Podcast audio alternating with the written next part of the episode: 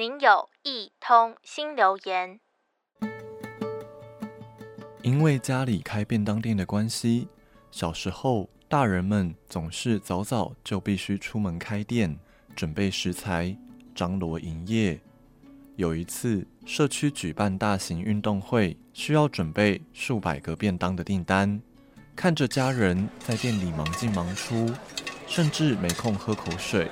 当时的我轻轻地呢喃一句：“你们看起来好忙哦。”爷爷转过头说：“当然，不然你要不要来帮忙？”当时我想，如果能出一份力，家人或许可以轻松一点，不用这么累。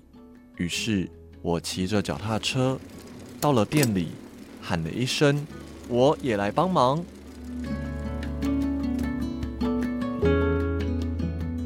那次的回忆，让我想到了最近听到的一则分享。有一位住在泰国的志工，从小爸妈总会在他当小小志工，抱着募款箱站在路边帮忙募款。妈妈也会给他一个小竹筒，让他学习每天存钱，天天付出，也天天感恩。而最近几年，全球疫情爆发。泰国也不例外，当地医疗几度崩溃。在台湾念书的他，看到远在泰国的妈妈，还有其他志工们突破万难，创设义诊中心。有时候打电话过去给妈妈，不是还在忙着开会，就是在处理难民义诊或是物资发放。电话中，他常常听到妈妈声音无力，让他很心疼。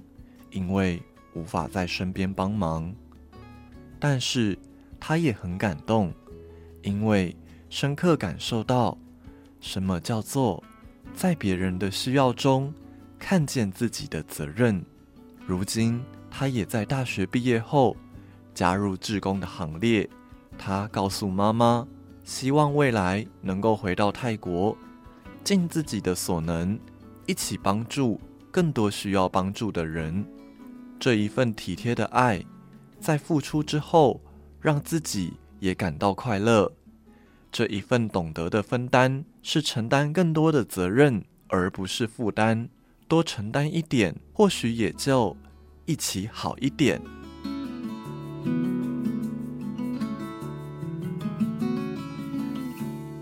您的留言已完成，下次见。